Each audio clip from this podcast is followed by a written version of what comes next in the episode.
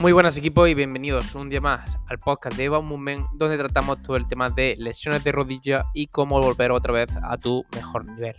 Esta temporada estamos optando por los coffee breaks que son episodios cortitos, sencillos y que vayan al grano. Así que hoy vamos con, eh, con esta temática.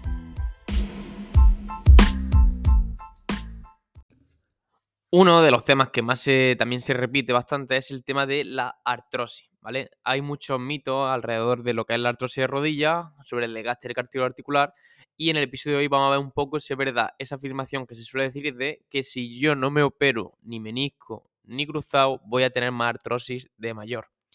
Vale, pues eh, la respuesta es que no. Al final lo que se ha visto es que tanto gente que no se opera como gente que se opera la probabilidad de tener esa artrosis que se tiene tanto miedo es la, la misma. No hay diferencias significativas entre gente que se opera y que no se opera en la presencia de artrosis, ¿vale? Que ese sería, la artrosis sería ese desgaste del cartílago articular continuo.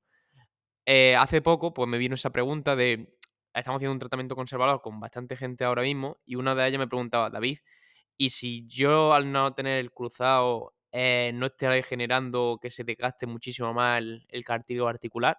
Y la respuesta es que no.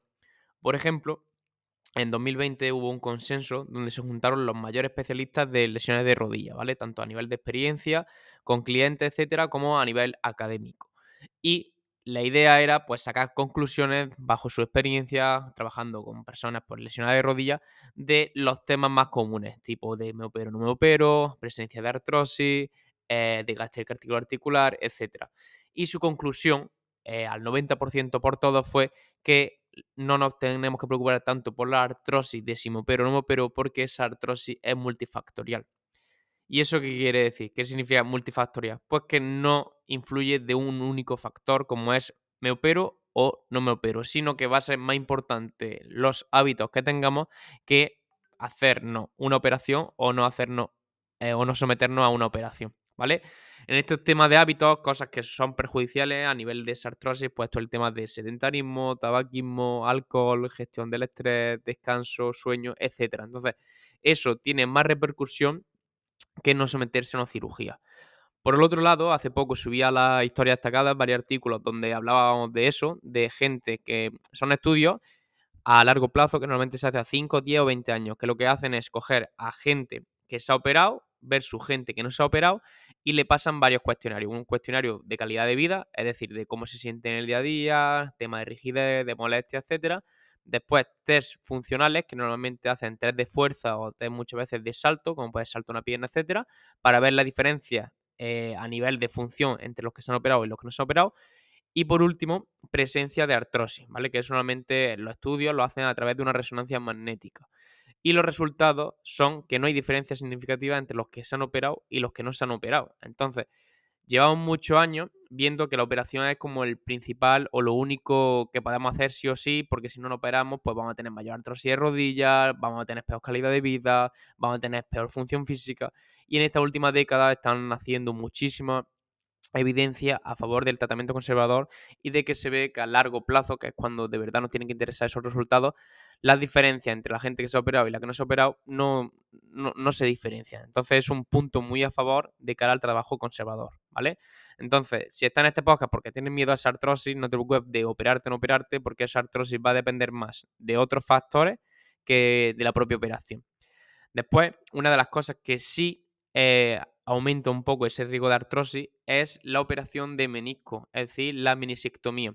Esa operación de menisco básicamente consiste en quitarte el trozo. Y lo que se ha visto es que cuanto más trozo de menisco te quiten, mayor porcentaje de desgaste del cartílago articular. Y al final de esto, esto tiene un poco de lógica porque al final el menisco es como una almohadilla que tenemos ahí dentro de la rodilla que lo que hace es amortiguar eh, la función de lubricar, etc. Entonces, si quitamos una almohadilla que lo que hace es reducir el impacto y lubricar la, articulación, ahora al no tener esa almohadilla sí va a ser más, eh, va a haber más desgaste de ese cartílago. Por eso muchas veces lo peor que se puede hacer dentro de lo que cabe es esa operación de, menisco quitando el 90, el 85 o muchas veces el 100% de menisco porque eso para nosotros es una auténtica locura, ¿vale? Y ya hablando por último a nivel de cartílago, lo mismo eh, tenéis en la historia destacada de Instagram, de Leva Movement, eh, el tema de resumen paper, donde hemos ido resumiendo diferentes artículos. Y uno de ellos, bueno, uno de ellos, en una serie de ellos, fue hablando del cartílago articular, que muchas veces hemos creído durante toda la vida que ese cartílago articular no se adapta, es decir, que a los 18 años tenemos cierto cartílago y ahora conforme nosotros más nos movamos, más nos movamos eh, se va a ir desgastando. Y no es así. Al final, los tejidos pasivos, estilo tendón, menisco, ligamento cruzado y el cartílago responden favorablemente a la carga, es decir, al movimiento. Y gente que se mueve más y que se mueve y que al final pues descansa, recupera bien, etcétera, su cartílago, su menisco, su cruzado es de mejor calidad. Y muchas veces, por ejemplo, en el ligamento cruzado anterior, hipertrofia. ¿Vale? Entonces, lo dicho, movimiento es medicina y el tema de la operación o no operación a la hora de generar más artrosis no, no, no es correcto.